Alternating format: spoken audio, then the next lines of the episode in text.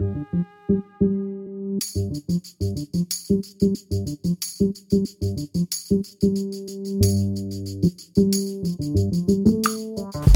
Всех в эфире Дайджест ЮФУ. У микрофона Александр Сурженко. Сегодня мы ведем запись второго выпуска нашего подкаста.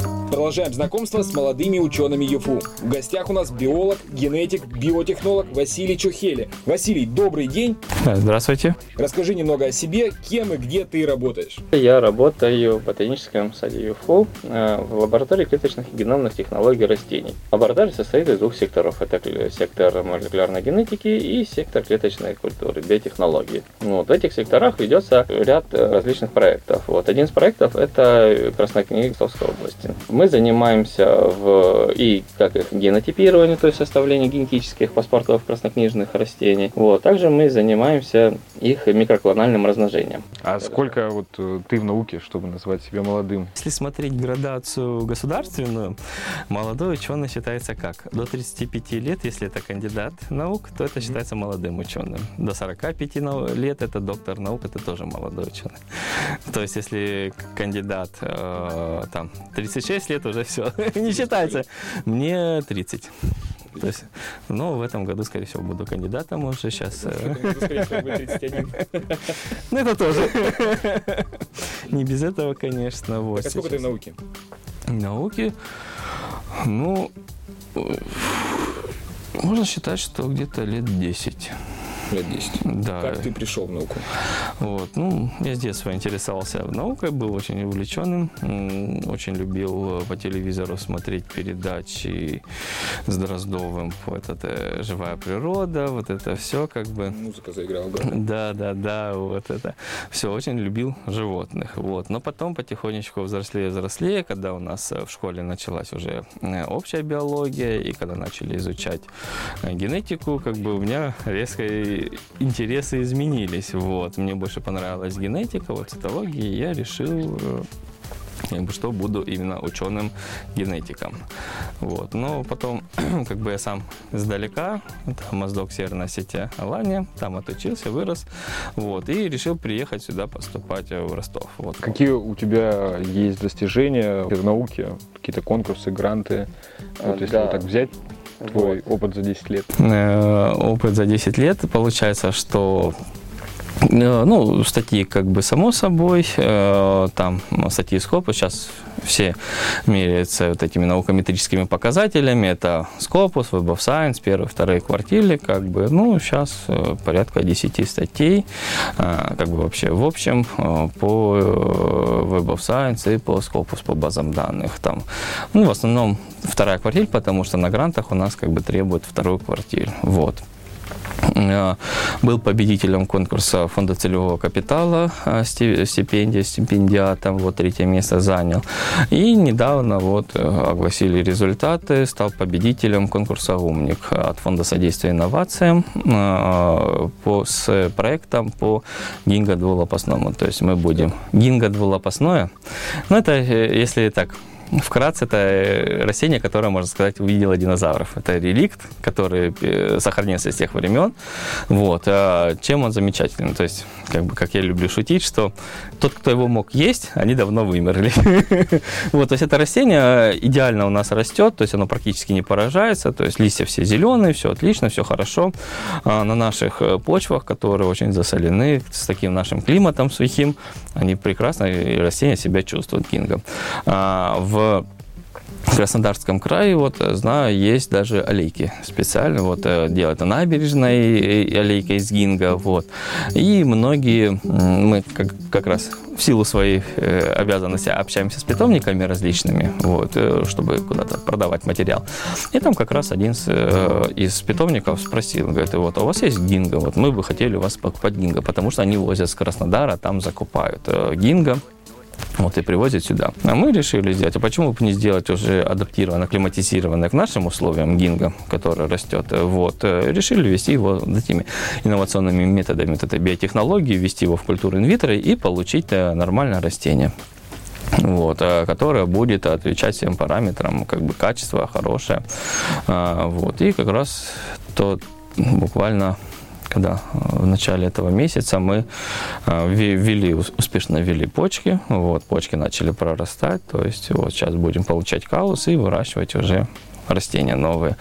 А впоследствии мы хотим как бы дальше также это по этим питомникам продавать, потому что, э, как э, сказал директор питомника, говорит, очень э, хорошо оно идет вот в Краснодаре тем, что, говорит, многие даже красиво по своей форме, вот такой листочек очень красивый. Говорит, а многие а, рестораны, отели берут закрытую вот эту контейнерную культуру, сажают туда гинго и перед ресторанами такой гинго встречает. Говорит, очень говорит, красиво, очень хорошо. Вот. И как бы. Главное, что есть заказчик, который готов у нас это покупать. Вот. Э, мы будем работать под заказчика в этом в смысле? У нас студент, вот Семен Бакулин, он как раз сейчас э, подал заявку на умника. Полуфинал прошел, занял в полуфинале второе место по баллам и прошел финал. Вот финал будет в конце года, как обычно. Вот. Э, с темой как раз именно быстрорастущих деревьев, быстрорастущих а, тополей, которые, из которых можно пустить на древесину. То есть не чтобы естественные леса, их потом адаптировать к грунту и выращивать уже под данные цели, по данной задаче, то есть брать, а не просто естественные леса, которые там сотнями лет росли у нас, мы их просто под ноль будем вырезать ради каких-то вот этих перехода. Можно это все заметить вот как и одно из прикладных значений вот науки, что она как бы помогает людям. То есть мы заменим пластиковую посуду на... На экологичную, да, картонную. Вот. для леса. Да, так вместо того, чтобы вырубать такие естественные леса, естественные посадки э, леса, которые у нас кислородом снабжают. Вот. И заменим. Помню, нам очень интересно рассказывали этот преподаватель э, мысль как раз по поводу лесов, что как снабжение кислородом. Вот. В глобальном смысле не леса нас снабжают кислородом именно атмосферным, а снабжают в основном водоросли сине-зеленые. Море дает больше прироста. Почему? Потому что, ну, если растение не спилили, не как бы его не обработали, вот, то есть оно растет, оно выделяет кислород да, вот, ну и также оно, что растение дышит, вот, то есть у него процессы есть дыхания, как бы, и выделение кислорода, то есть оно выделяет кислород, и, то есть половину оно также поглощает кислород в процессе дыхания, а вторую половину а, после смерти растения поглощают бактерии, которые убивают, ну, это э, делают перегноз этого растения, которое разлагает это растение. То есть суммарный выход, если дерево взять, либо травинку, суммарный выход э, кислорода от этого растения, как бы, нулевой. Вот, другое дело... Если дома у тебя куча растений, они дают тебе кислород? Не, они-то дают, да, вот этот. Я к тому, что именно мировой вот это, что как бы... В, а в, квартире? В, в квартире, да, без проблем, да, все дает, все хорошо. Будет, плохо не будет, да. Да, это имеется в виду вот, э, типа, мировой этот глобальном смысле, вот этот поставщик кислорода, все считают, говорят, леса, леса, легкие планеты. На самом деле водоросли. Вот, потому что водоросли, когда продуцируют кислород, который попадает в атмосферу, когда водоросль погибает, она идет на дно. А на дне анаэробные условия. То есть без участия кислорода там водоросли э, погибают, то есть разлагаются без участия кислорода. Анаэробные растения. То есть считайте, что как бы э, кислород выделенный, он как бы уходит, не, как не используясь. Какое направление в биологии тебе больше импонирует? Понимаешь ли ты участие только в одном исследовании или можешь работать сразу в нескольких разнонаправленных проектах? И как вот это у тебя происходит? Вот, ну, как бы основное, самое такое Мое это генетические исследования, вот различные генетические исследования, как бы, вот, но именно на растениях, потому что генетика есть человека, животных, вот, и растений, вот, именно генетика растений это мое направление, им занимаюсь. Как бы, в принципе, еще интересно также биотехнология растений, там, физиология растений, вот, но основное это генетика. А разнонаправленные проекты, ну, можно сказать, да, что ну, один генетический, другой биотехнологический, как бы принимать участие можно. Тем более, вот, как бы помогая коллегам, вот, почвоведам, вот мы сотрудничаем с почвоведами, там, они делают свои там а, исследования через почву, вот, э, там растения проращиваем, там, другие смотрим какие-то параметры растений, то есть, как бы совместно работа, можно участвовать, как бы, в нескольких направлениях, да, так как бы будет отнимать больше времени, как бы надо будет усиленней работать, как бы, вот, меньше отдыхать, но, с другой стороны, зато, как бы, в два раза больше публикаций, в два раза, можно сказать, больше будет грантов с одного. Ты сам работаешь сейчас над одним, одним каким-то проектом или у тебя несколько? Их много, вот. А, ну, как бы там даже не то, что проекты, как бы, а в тематике лаборатории. Вот, тематик лаборатории, как бы их много. Вот, ну, у нас, допустим, есть ведение красной книги, это одна тематика лаборатории, это биотехнология. Вот, потом производство растений под продажу, это вторая тематика лаборатории. Биотехнологии по генетике, генотипирование краснокнижных растений, генотипирование, вот, как бы, а, продолжаем эпопею с дубами, вот, то есть, как бы, написание уже кандидатской подачи в совет, как бы, дело не останавливается, дальше будем а, продолжать исследование дубов, вот, э, тематика есть, э, ну, как бы, интерес посмотреть, сейчас модно работать с теломерами. Вот это теломерные участки на хромосоме, они, как бы, одна из гипотез старения, это сокращение вот этих теломерных участков. Ну, как бы есть теломеразы, которые их наращивают, но, как бы, с возрастом оно все меньше, меньше, поэтому, типа, а, идет потом запрограммированная гибель клетки. Вот. И как раз по наличию вот этих теломерных участков, то есть сколько этих повторов теломерных, можно определить возраст. Как бы есть такие работы. Вот.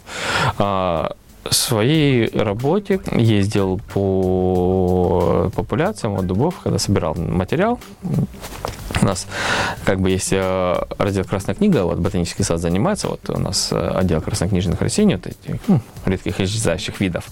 Вот, они по заказу Минприроды ездят э, по области, собирают информацию, вот, ну, мониторинг Красной книги. И раз в 10 лет выпускают книгу по Красной книге Ростовской области. И как раз в эти исследования я подключился, ездил вместе с ними, как бы помогал физически, вот что нужно, вот. И как раз плюсом к этому собирал материал для своей диссертации дубы. Э, и столкнулся впоследствии с такой как бы методической задачей, что, ну, как я генетик, а мне как бы главное посмотреть генетическую структуру популяции. Вот. Но многие начали, уже когда э, начал писать, вот, э, такие классические ботаники начали говорить, а почему вы не смотрели популяционную структуру, а вот сколько растений, какого возраста, такой состав. Он говорит, ну, как бы не особо это нужно было для генетических исследований, потому что, как бы, ну, задача так не ставится. Вот такие популяционные исследования, это больше как отдельно как диссертация для ботаников, э, посмотреть именно вот эту э, возрастную структуру, все. Но тут меня заинтересовал вопрос, а что если э, как бы, посмотреть это все генетическими методами? То есть, если я-то собрал, у него есть ДНК-материалы, ну вот, допустим, обратились, сказали, вот мы не пропустим вашу статью, пока не будет полной раскладки. А это надо опять съездить, смотреть, собирать вот этот материал и изучать растения уже с ботанической точки зрения. Сейчас пытаемся отработать методику по определению, генетическому определению возраста деревьев. То есть линейку собрать из год, два, три, ну, то есть Э, растения, потом с промежутком 5, 10, 15, 20 лет, вот, э, и померить у них теломерные участки, вот, посмотреть, какие.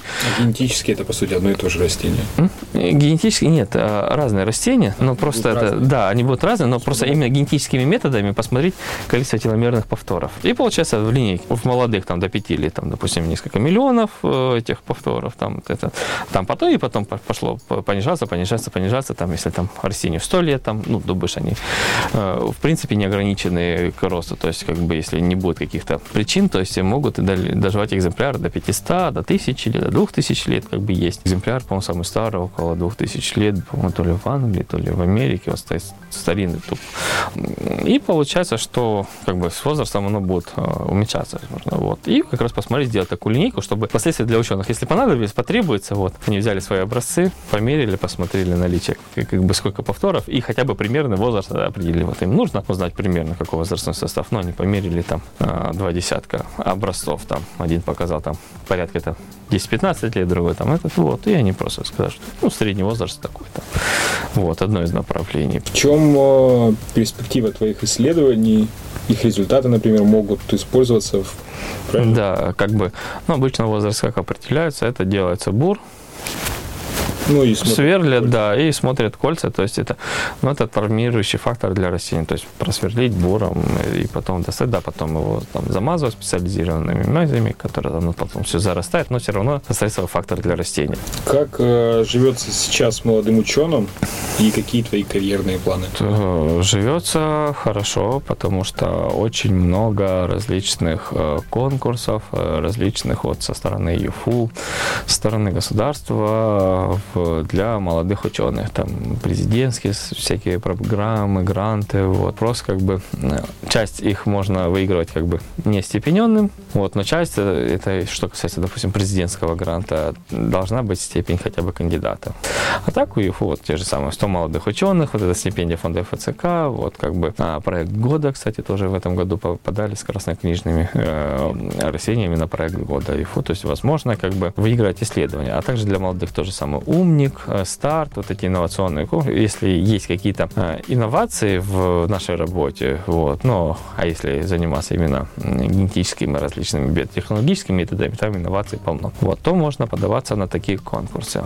А дальнейшая как бы судьба, ну, защитить кандидатскую и приступить уже со спокойной душой к написанию докторской. Как бы, ну, как любитель собирать все, э, хочу добиться вот именно последнего. То есть до доктора, докторскую написать, потом подаваться на степень, вот это что профессор, возможно, даже член корт, но это как бы это все будет э, впоследствии, но хотя бы в планах к 40 годам хотя бы э, написать уже, набросать, может, э, ну, в идеале, конечно, защитить докторскую, чтобы до 45 лет, еще 5 лет быть молодым доктором наук.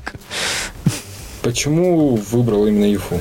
Э, в ЮФУ как бы есть поле действий есть хорошая база э, лаборатории, как бы молодых ученых поддерживают. Вот, кстати уж в общежитиях это как раз был тоже конкурс для молодых ученых на право проживания в общежитии. Общежитие новое открыли, и там одну секцию выделили чисто вот под э, преподавателей, под сотрудников ЕФУ, которые планируют работать в ЕФУ и как бы продвигать бренд ЕФУ. Вот, я написал тоже там эссе, сделал как набросок, что планируется. Вот, вот, написал, что расписал, что буду писать статьи, вот это все, как бы подавать на гранты, вот, и моя заявка вот в первом потоке, среди первых потоков, как бы прошла, как бы меня оценили, и вот я теперь, получается, уже сколько, наверное, лет шесть уже живу в общежитии. Вообще очень рад, потому что поддержка, ну, нас мы платим чисто за найм жилого помещения и по счетчикам электроэнергии. То есть здесь нужно понимать, что общежитие ЮФО это не в том. Это, это не в том, да. Сколько я знаю, у тебя а, а, квартира. Общежитие, да. Есть общежития вот эти новые, это общежитие квартирного типа. То есть там либо одна однокомнатная, либо двухкомнатная. То есть, э, ну, соответственно, на двоих человек, либо на четверых человек, и в каждой квартире свой душ и туалет, как бы, вот. Э, ну, мы как сотрудники, мы живем как в, в отдельной, то есть каждая квартира это вот индивидуально. Я выиграл и могу как бы с членами семьи, получается, сейчас с супругой и с ребенком, мы живем в двухкомнатной квартире, да, 69,5 квадратов, да. Спасибо большое. Вот, э, как раз, э, тем более малой сейчас начал ползать, научился, понял, что это горцует из комнаты в комнату. Это, то есть, ему нравится, нам нравится, все хорошо. Какая твоя мечта цель, вот как у молодого ученого? Вот, ну, чтобы больше людей шло в науку. Это, наверное, как главная цель биологии, вот, ну, если так посмотреть, биологический смысл, что это вот наука, это, это наследственность и изменчивость. То есть биологический смысл какой э, ну, вот, всех живых организмов, это передать по наследству свой генетический материал, как бы, и чтобы этот, э, была изменчивость, чтобы поддерживать биоразнообразие. Вот. Ну, может, у меня такие в связи с э, работой генетиком как бы такие же взгляды, вот, но информация-то, которая мы владеем, она также не отличается. То есть, ну, ДНК, по сути, тоже информация, просто информация о том, как э, должны структурироваться белки у нас в организме.